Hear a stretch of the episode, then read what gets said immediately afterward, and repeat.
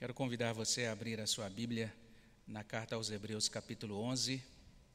Você que está em casa é convidado também a abrir a palavra do Senhor nesta mesma passagem. Vamos ler os versículos 13 até 16, Hebreus 11, de 13 até 16.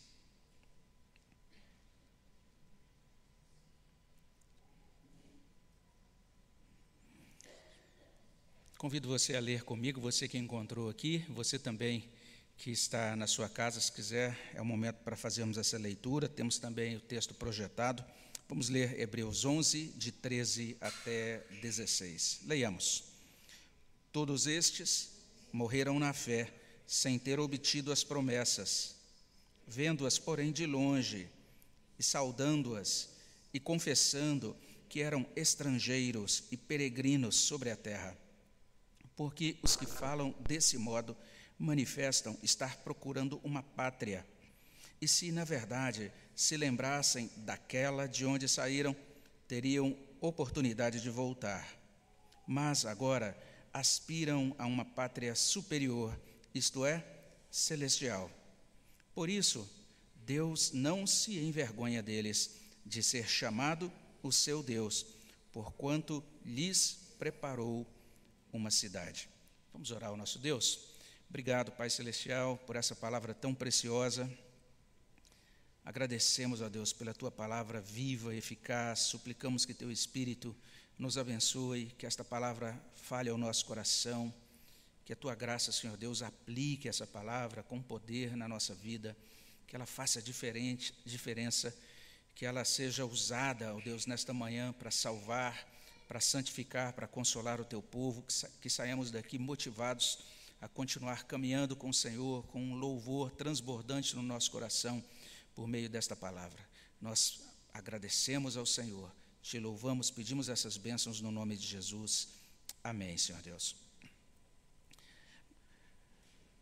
É muito importante a gente saber quem a gente é e para onde a gente vai.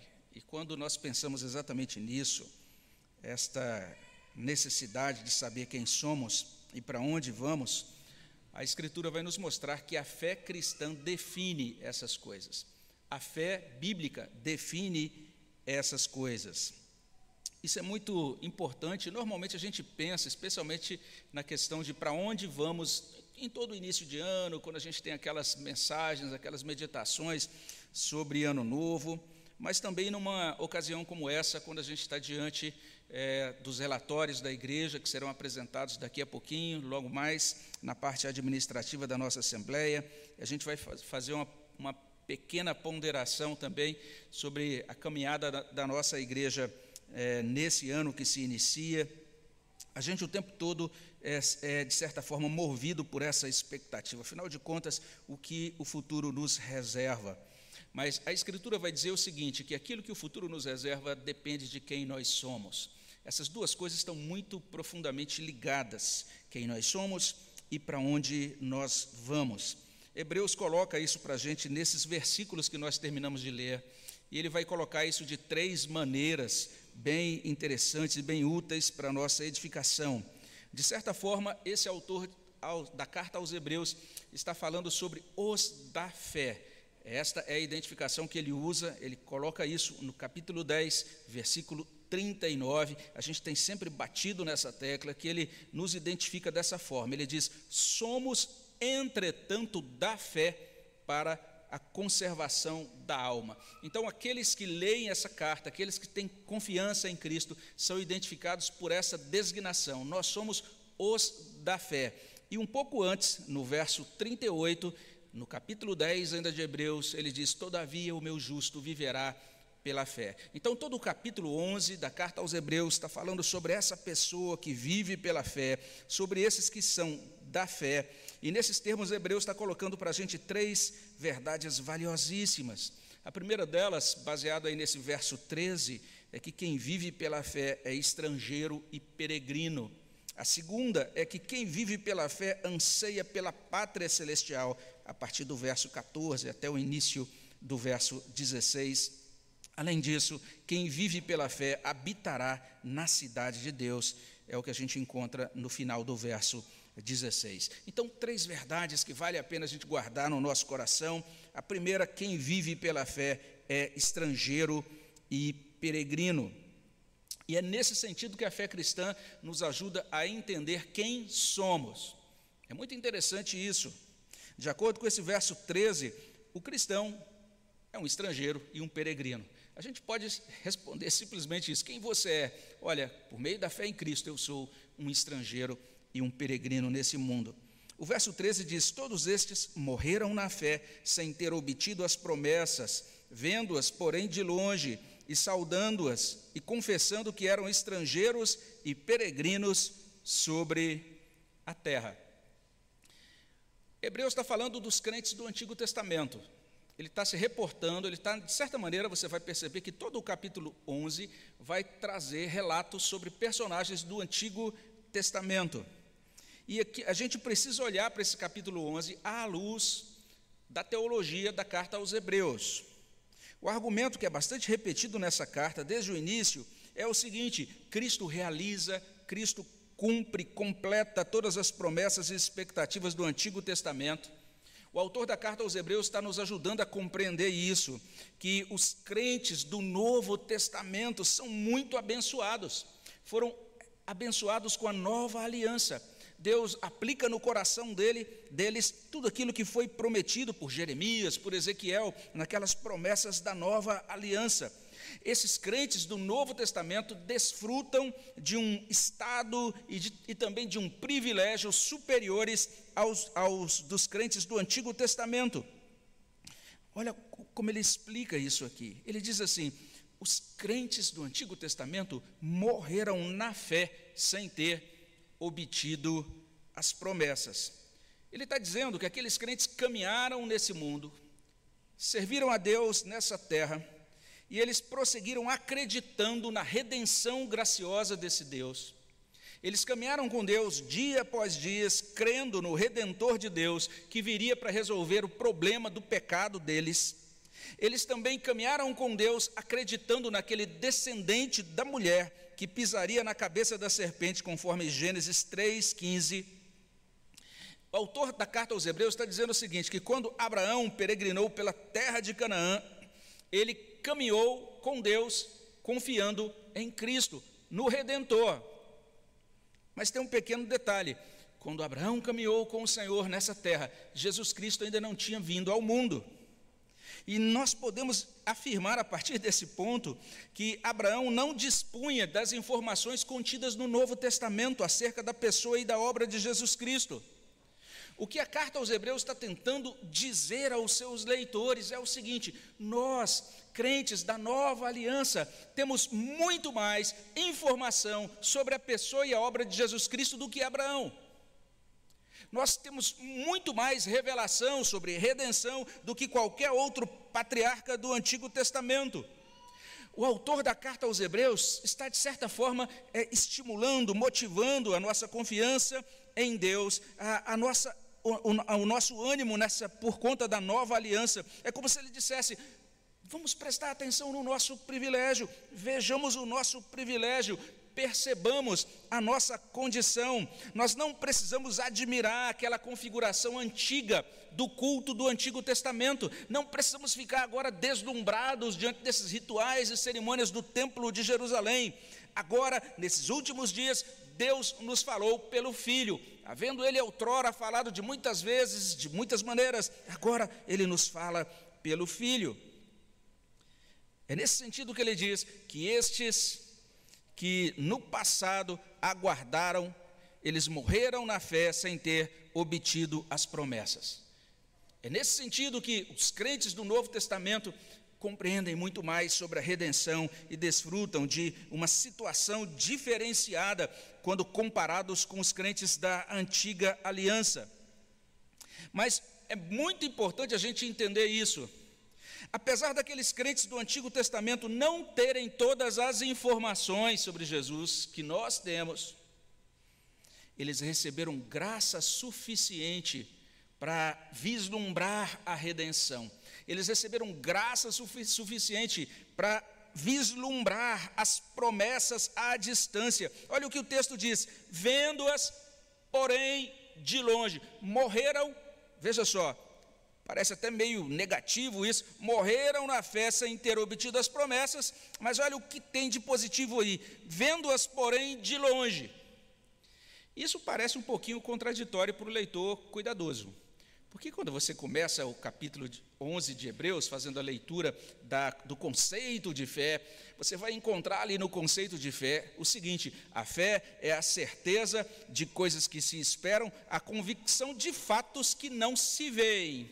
Ao mesmo tempo que o Hebreus diz que a fé é a convicção de fatos que não se veem, Agora, nesse ponto do texto, ele diz: esses crentes do Antigo Testamento morreram sem ter alcançado as promessas, mas eles conseguiram vê-las, eles conseguiram vislumbrá-las à distância. Olha que interessante isso. E aqui a gente não tem contradição, mas basicamente o que está sendo dito no capítulo 11, verso 1 é isso: é que aqueles que não têm fé realmente não vão enxergar, não vão conseguir discernir nenhum tipo de evidência daquilo que nós afirmamos pela nossa fé. Você vai falar, por exemplo, eu creio na ressurreição, e aquela pessoa que não tem fé vai dizer: ah, não, isso não pode ser provado pela ciência, isso não tem como evidenciar é, pelos meios naturais, então eu não creio naquilo que eu não vejo. É mais ou menos isso. Mas os cristãos conseguem enxergar aquele dia da ressurreição. Quando a gente, por exemplo, em cada Santa Ceia diz: Eu creio na ressurreição do corpo. Eu não sei você, mas eu, a minha imaginação é cheia de imagens assim, de como é que vai ser aquele dia quando o nosso Senhor descer em glória e nós então nos unirmos com Ele com os nossos corpos ressuscitados.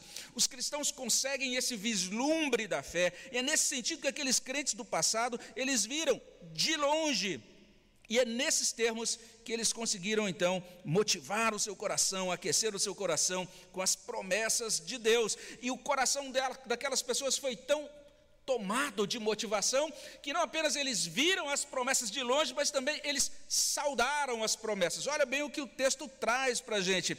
Estes todos morreram na fé, sem ter obtido as promessas, vendo-as, porém, de longe e saudando-as. Que coisa interessante é uma palavra muito interessante aqui. Eles estavam entusiasmados com as promessas.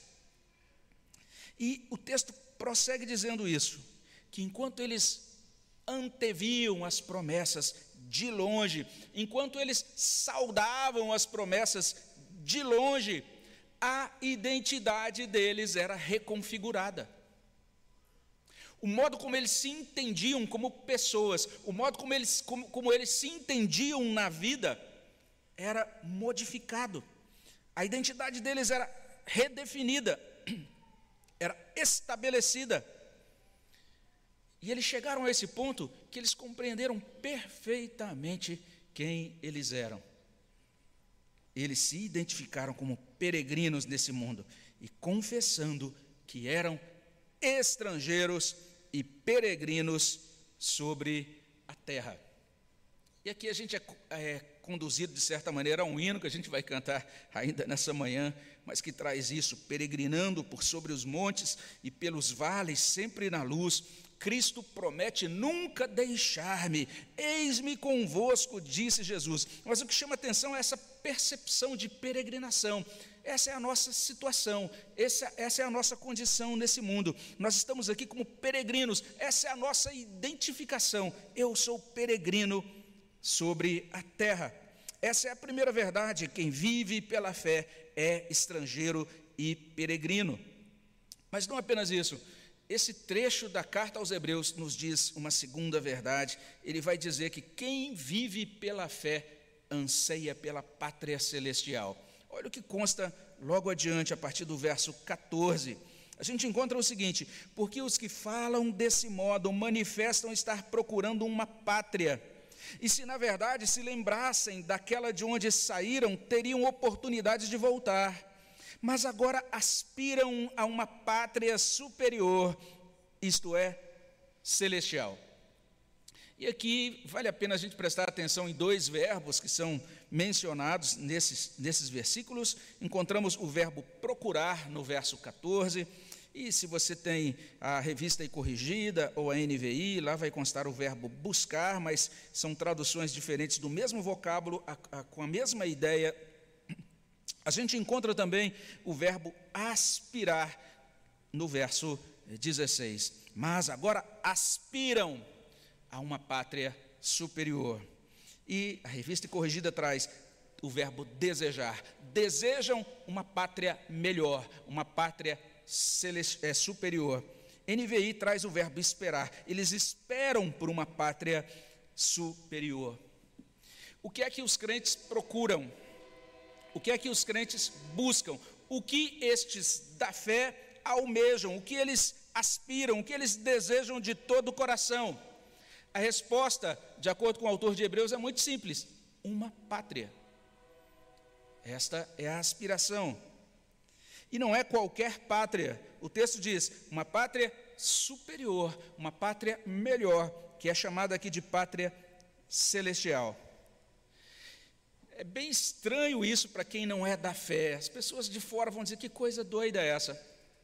Mas os crentes que caminham como peregrinos nesse mundo, inclusive caminham sentindo saudades dessa pátria. E que coisa doida é essa, porque eles ainda, eles ainda estão aguardando esse dia, esperando por essa pátria, mas é como se eles já tivessem saído de lá. Daí esse versículo que é bastante enigmático nesse trecho, quando nós lemos assim: e na verdade se lembrassem daquela de onde saíram, teriam oportunidade de voltar. É algo que está no coração do cristão. Ele não apenas entende que ele está caminhando rumo a essa pátria celestial, mas ele entende que ele já vem de lá, que ele pertence àquele lugar, que é ali que está a sua verdadeira cidadania, é ali que reside a sua origem. Os crentes peregrinam nessa terra sentindo saudades da origem, do Criador. E daí as palavras de um poeta que escreveu esse hino que é muito pouco cantado hoje, mas que deveria ser mais repetido por conta dessa teologia tão preciosa. O poeta escreveu assim: Da linda pátria estou, tão longe, triste eu estou. Eu tenho de Jesus saudade. Quando será que vou? Passarinhos, belas flores querem me encantar. Oh, vãos terrestres esplendores, não quero aqui ficar. Você prestou atenção nessa poesia? Esse poeta, ele está dizendo o seguinte: que ele, nesta vida, ele percebe que existe motivo ainda para esse sentimento de incompletude. Ele está dizendo: triste eu estou, eu olho para essa criação, os passarinhos, as belas flores, que coisa boa, mas essas coisas são vãos terrestres esplendores. Eu não quero ficar aqui, eu quero adentrar naquela pátria. Que hino interessante. E isso explica porque ele é pouco cantado. Porque toda a nossa tendência evangélica atual é a tendência de obter conforto e bênção e o cuidado de Deus, e Deus, de certa maneira, nos motivando para termos sucesso aqui, para nos estabelecermos aqui, para firmarmos raízes aqui, para largarmos a nossa tenda aqui, para obter patrimônio aqui, para obter formação aqui, para a gente deixar um legado aqui. E o tempo todo a Bíblia está dizendo que esse aqui passará. Esse aqui não é definitivo. Esse aqui é algo extremamente fugidio. E a nossa esperança tem que estar lá, na pátria celestial. Aquela pátria, sim, é eterna. Daí esse poeta dizer: Jesus me deu fiel promessa, vem me buscar. Meu coração está com pressa, eu quero ao céu voar. Meus pecados são muito grandes e culpado sou, mas o seu sangue põe-me limpo. E para a pátria vou. Esse é o sentimento que norteou aqueles cristãos mencionados, aqueles crentes mencionados nesse, nesse capítulo 11 da carta aos Hebreus. Essa é a segunda verdade trazida para nós por esse autor sagrado, por esse autor sagrado. Quem vive pela fé anseia pela pátria celestial. E hoje, se você disser isso, alguém vai olhar para você e dizer: rapaz, você tem que buscar um terapeuta. Se você chegar para alguém e disser: olha, sabe a coisa que eu mais almejo? O que? Ah, quando eu sair desse mundo, entrar na pátria celestial, o pessoal vai te encaminhar para um atendimento a suicídio, alguma coisa assim. Vamos dizer que você não bate muito bem, porque se você quer ter saúde, você tem que demonstrar o quanto você é arraigado nesta vida. Mas o cristianismo bíblico diz: se você quer ter saúde espiritual, você tem que viver essa vida, sendo muito grato a Deus, porque Deus é o Senhor da criação, como diz o Salmo 104, Deus é o Senhor que cuida de toda a sua criação de forma muito, cuida, de forma muito cuidadosa, muito detalhada. Nós temos muitas razões para louvar a Deus pelo pão de cada dia, pelas coisas boas que Ele nos dá nesse mundo, mas isso, isso é apenas um trecho, é um recorte. Nós estamos aqui por um tempo, nós aguardamos a pátria celestial.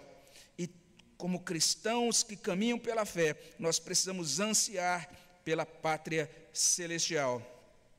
Mas não apenas isso, em terceiro e último lugar, Hebreus também vai dizer para a gente que quem vive pela fé habitará na cidade de Deus. Finalzinho do verso 16. Por isso, Deus não se envergonha deles de ser chamado o seu Deus, porquanto lhes preparou uma cidade.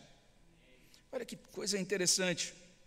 Isso talvez não ecoe no nosso coração como ecoou no coração dos primeiros leitores da carta aos Hebreus. A gente precisa compreender o que se passava na época em que foi escrita a carta aos Hebreus.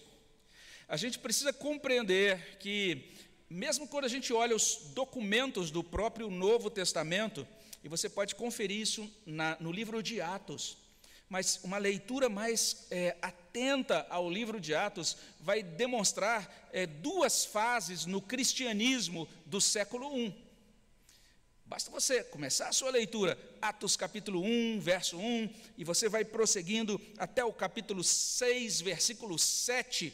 Você vai perceber que o cristianismo nasceu em Jerusalém. Você vai perceber que o cristianismo nasceu no seio, no berço do judaísmo. Você vai encontrar, por exemplo, em Atos capítulo 3, os apóstolos indo até o templo para a oração da hora nona, participando inclusive de reuniões de oração no templo.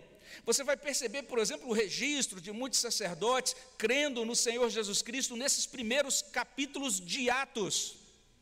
Mas se você der uma olhadinha em Atos a partir desse ponto, Atos a partir de 6, 8, você vai ver uma grande mudança. Veja só, se você olha para o início do livro de Atos, por exemplo, Atos capítulo 2, 47, aquele texto que a gente sempre cita, né, da igreja primitiva, como era maravilhosa aquela igreja primitiva, e lá naquele verso 47 diz assim: que a igreja contava com a simpatia de todo o povo. Essa é a igreja nascente, nos seus primórdios, na primeira metade do livro de Atos, mas a partir desse ponto, a partir de determinado ponto, de 6, 8, até o final do livro de Atos, tudo muda. Quando você olha a partir de 6, 8, Estevão é chamado ao sinédrio. Quando você olha o final daquele capítulo, Estevão é apedrejado por quem? Pelos judeus. E um dos líderes ligados à elite farisaica daquele tempo, chamado Saulo, consentiu na sua morte. E daí Saulo se torna uma espécie de emissário da perseguição, indo para todos os cantos e lugares perseguindo a igreja. A igreja começa a ser perseguida pelo próprio judaísmo. E quando você encontra, vai lendo à medida que você vai prosseguindo nessa leitura, você vai percebendo cada vez mais rejeição, oposição e perseguição por parte dos judeus. E quando você vê Paulo plantando as igrejas diferentes em diversos pontos da Ásia ou diversas localidades daquele mundo antigo, ele chega, procura uma sinagoga, é, é a estratégia que ele usa. Naquela sinagoga, ele apresenta Jesus como aquele que cumpre as profecias do Antigo Testamento, e pouco depois ele é perseguido, é escorraçado, tem que sair daquela sinagoga e se instalar em outro lugar. Essa é uma espécie, essa é uma espécie de padrão que vai se repetindo em toda essa caminhada de Paulo como plantador de igreja igrejas. Então, quando nós temos essa situação, esse momento agora do, tempo em que a carta aos Hebreus está sendo escrita, nós temos uma, um contexto, um quadro de perseguição. E quando um judeu chegava para os seus pais e dizia: Pai, agora eu sou cristão, agora eu pertenço ao caminho, aquilo era uma vergonha para o seu pai, era um vexame para o seu pai. E em várias ocasiões existem registros de cristãos de origem judaica que, ao se identificar, ao se declarar como cristãos, eram literalmente retirados do convívio da sua família e agora tinham que conviver e se virar naquele novo contexto, naquela nova situação, recebendo o apoio da igreja, mas não o apoio dos seus familiares. Esse era o quadro naquele tempo. Não era incomum um filho ouvir do seu pai o seguinte: Eu tenho vergonha de você, porque agora você se tornou cristão. Entendam que isso não é muito diferente hoje em países de cultura islâmica, de fé islâmica. E quando um muçulmano acolhe o Senhor Jesus Cristo como redentor, como salvador, esse indivíduo normalmente ele é, é repudiado a começar da sua família. A família vai dizer: não dá para a gente conviver com um cristão aqui. Você agora nos envergonha porque você está abandonando a sua fé e está agora abraçando esse negócio chamado cristianismo. Mas, ainda que seja bastante moderada hoje, não nas mesmas proporções, pessoas que frequentam ou que são membros de família, melhor dizendo, e que são é, famílias muito arraigadas em determinada religião. Aqui a gente até hoje ouve disso, ouve esse tipo de coisa. A gente, como pastor, de vez em quando, quando visita ou eu estudo a Bíblia com alguém, por exemplo, que vem do catolicismo, de vez em quando a gente ouve algo mais ou menos assim: olha, pastor, eu acredito nessas coisas, isso faz muito sentido para mim, mas é o seguinte: a minha mãe ainda está viva, ou minha avó ainda está viva, e ela é muito católica, a gente foi criado dentro do catolicismo. Se eu me assumir como evangélico, vai ser uma grande vergonha para ela, vai ser uma grande decepção para ela. Vamos esperar um pouquinho mais, quando Deus chamar a minha avó, o meu pai, quem sabe eu até vá assumir publicamente essa fé bíblica. Isso não é incomum, até mesmo no Brasil, hoje. O que Hebreus está dizendo é o seguinte: Deus não tem vergonha dos crentes. É o que a palavra de Deus está dizendo aqui. Olha só que belo esse trecho da palavra de Deus. Deus não se envergonha deles, de ser chamado o seu Deus. Deus se compraz de ser chamado o Deus deles. E a gente vê aí o desdobramento de 11, 10. Se você olha para o verso 10, você vai encontrar o seguinte: o verso 10 menciona essa cidade, a única cidade do cosmos que tem fundamento, que não será derrubada. E aí diz assim: da qual Deus é o projetista, o arquiteto e é também o edificador. Deus projetou e Deus construiu essa cidade celestial. E Deus está dizendo, e, agora aqui nesse versículo 16 nós estamos lendo: o próprio Deus preparou então essa cidade para aqueles que lhe pertencem. O Novo Testamento fala sobre essa cidade em outro lugar. A gente pode conferir isso lá em Apocalipse. Apocalipse 21 traz o seguinte: Vi novo céu e nova terra, pois o primeiro céu, a primeira terra passaram, o mar já não existe.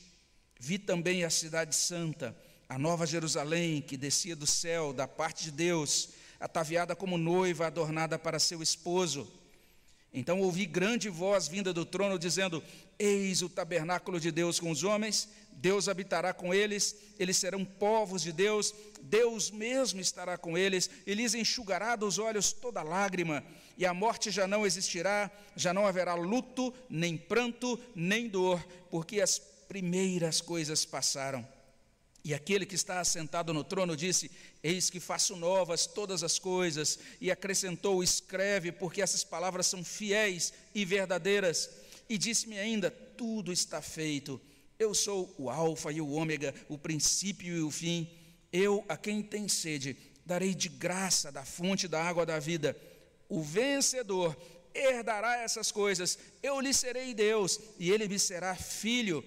Quanto, porém, aos covardes, aos incrédulos, aos abomináveis, aos assassinos, aos impuros, aos feiticeiros, aos idólatras e a todos os mentirosos. A parte que lhes cabe será no lago que arde com fogo e enxofre, a saber, a segunda morte. Olha o quadro traçado por Apocalipse 21. Temos então essa cidade de Deus no reino consumado. Entram nela os da fé.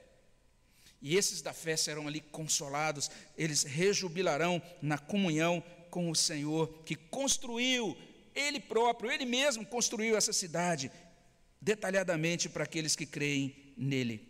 Se você crê em Jesus Cristo, você irá para essa cidade. Essa é a, é verdade que a gente tem diante de nós. Aquele que vive pela fé habitará nesta cidade de Deus. É isso que a gente tem então em Hebreus capítulo 11, de 13 a 16. Quem vive pela fé é estrangeiro e peregrino. Quem vive pela fé anseia pela pátria celestial. Quem vive pela fé habitará na cidade de Deus. Então, como eu disse lá no início, a fé cristã define quem nós somos e para onde nós vamos. Isso é muito importante. Vale a pena a gente suplicar a Deus se conceda graça para que isso realmente desça para o nosso coração e seja aprofundado dentro de nós. Porque quando a gente ouve falar sobre a chamada crise de identidade, não é? que normalmente é alardeada como algo mais é, no campo psicológico, a Bíblia vai dizer que isso que a gente poderia chamar de crise de identidade é muito mais um dilema espiritual do que psicológico. Se você está firmado em Cristo, você vai saber quem você é. É isso que a palavra de Deus traz para nós. Outra coisa interessante aqui é que, de acordo com a Bíblia, não sou eu quem defino a minha identidade. É interessante isso, porque a gente vive num tempo em que as pessoas dizem: Olha, eu tenho a liberdade de definir a minha identidade. É um momento da grande discussão identitária é? dentro da nossa cultura. Mas o que a Bíblia traz para a gente é o seguinte: o próprio Deus visita a nossa alma com o seu poder, com a sua graça. Deus nos dá um novo coração e aí Ele nos dá uma nova identidade. A gente pode pensar no que aconteceu com o próprio Abraão. Talvez você nunca tenha parado para pensar nesse detalhe, mas você já viu como na Escritura, em algumas ocasiões, em diversas ocasiões, na verdade, Deus muda o nome das pessoas. E foi isso que aconteceu com o próprio Abraão. Se você der uma conferida, lá no capítulo 12, quando Deus se revela a Abraão pela primeira vez, para revelar-se naqueles termos do pacto da graça, ou também no capítulo 15, nós meditamos nesses dois trechos, né? É, Gênesis 12 e 15, nas, nas mensagens passadas. Você vai simplesmente perceber que ali o nome dele era simplesmente Abrão, com apenas um A e esse nome era um nome já interessante, porque é, basicamente tinha esse significado de antepassado famoso, era uma espécie de apontamento para a família aristocrática de Abraão.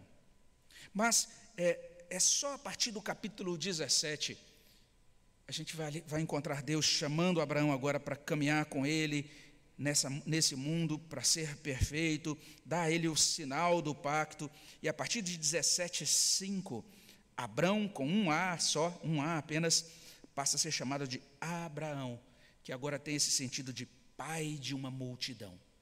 Deus está dizendo: até agora você se viu como um homem influente, um Abrão, alguém de origem aristocrática, mas não é isso que eu tenho para você. Você agora vai ser o pai de uma multidão, você vai ser Abraão. Você encontra Pedro fazendo isso, Jesus fazendo isso com Pedro, quando diz agora você não vai, você se chama Simão, mas eu vou chamar você agora de Pedro. E a gente encontra outras situ situações na Bíblia. O que a palavra de Deus traz para a gente é isso: é que o encontro com Deus altera e confirma uma nova identidade em nós. Então não há nada mais importante para a gente definir quem somos nessa vida do que sermos encontrados por Deus, do que termos um encontro com Deus.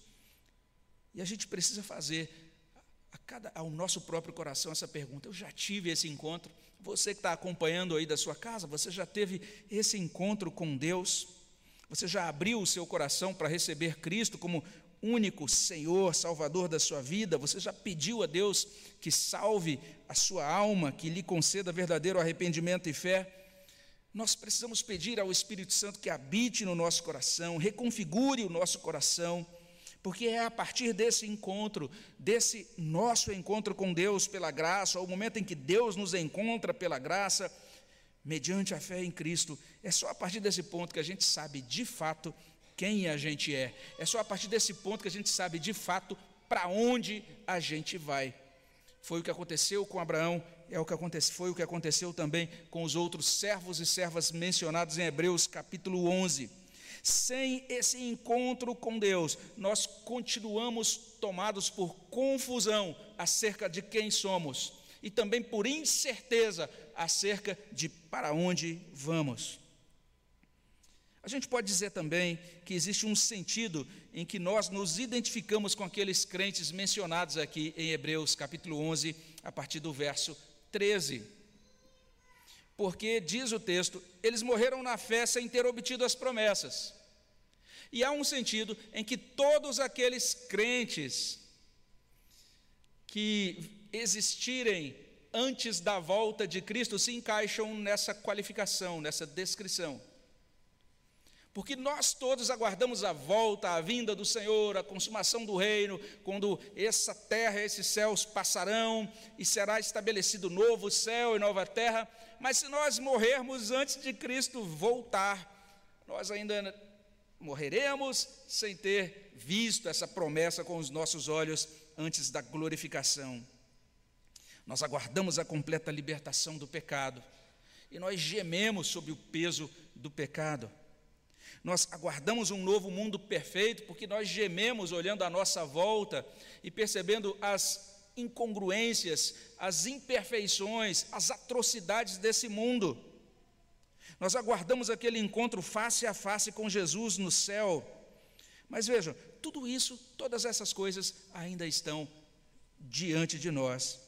E geração após geração, os crentes morrem sem ver o reino de Jesus estabelecido plenamente nessa terra. E Hebreus está dizendo para a gente: é assim mesmo. Isso faz parte da vida pela fé. Na verdade, esta é uma distinção da vida pela fé. Porque, sem dúvida, como eu mencionei, lá em 11:1, a gente vai ler que a fé é essa convicção, essa certeza das coisas que se esperam, convicção de fatos que se não veem.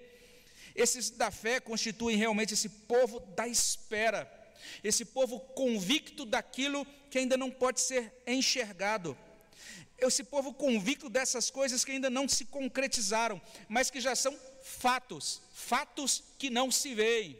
Olha só que coisa interessante, isso é assim para aqueles que creem. Essas coisas são as coisas mencionadas nas promessas da redenção. Então nós devemos nos aproximar de Deus e pedir a Ele mais firmeza, mais certeza dessas coisas que não se veem. Texto de Hebreus está dizendo isso. Isso é uma característica daqueles que caminham com Deus. Eles estão aguardando essas coisas que ainda não se veem. Vamos pedir ao Senhor que nos ajude nisso. Vamos pedir a Deus que nos dê um tipo diferente de visão, uma visão das coisas espirituais, para que possamos contemplar as promessas, como diz aqui, vendo-as de longe e vamos pedir a Deus que nos dê esse entusiasmo pelas promessas, para que possamos saudá-las, para que possamos tomá-las como certas e nossas, vendo-as, porém, de longe e saudando-as, ou seja, crendo nelas, abraçando-as, como diz a revista corrigida. E vamos pedir a Deus que reconfigure a nossa mente e o nosso coração, para que nós aprendamos a pensar, para que nós aprendamos a sentir, para que nós aprendamos a proceder nesse mundo não mais de acordo com a nossa identidade antiga. Se você quer saber o que é pecado, pecado é proceder de acordo com a sua identidade antiga. É aquilo que Paulo chamava de velho homem. Ele diz: agora nós não andamos conforme o velho homem, nós não andamos mais conforme a identidade antiga, agora nós andamos Enquanto andamos, nós já levamos no bolso e no coração nosso passaporte de estrangeiros e peregrinos. Nós agora entendemos que caminhamos para essa nova pátria e, firmados nele, nós devemos caminhar como peregrinos, certos dessa nossa cidadania nova, certos de que temos um destino. O destino já está apontado com clareza em Hebreus capítulo 11: é a pátria celestial é Jerusalém de Deus. Amém, meus irmãos? Vamos orar sobre isso. Senhor, pedimos que a tua palavra seja aplicada no nosso coração e que, ó Deus, tudo aquilo, tudo aquilo que fazemos e empreendemos seja à luz das verdades da tua palavra. Abençoa-nos, conduz-nos, ó Deus, naquilo que ainda realizaremos nesta manhã, que tudo seja realmente para a tua glória e para a tua honra, no nome de Jesus. Amém, Senhor Deus.